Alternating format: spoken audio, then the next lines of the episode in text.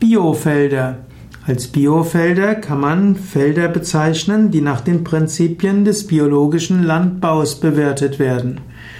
Biofelder kann man aber auch bezeichnen als Felder, die von besonderen Kräften angestrahlt werden. Man kann auch sagen, Biofelder sind auch bestimmte energetische Kraftfelder, die man spüren kann und die positiv wirken können auf Lebewesen.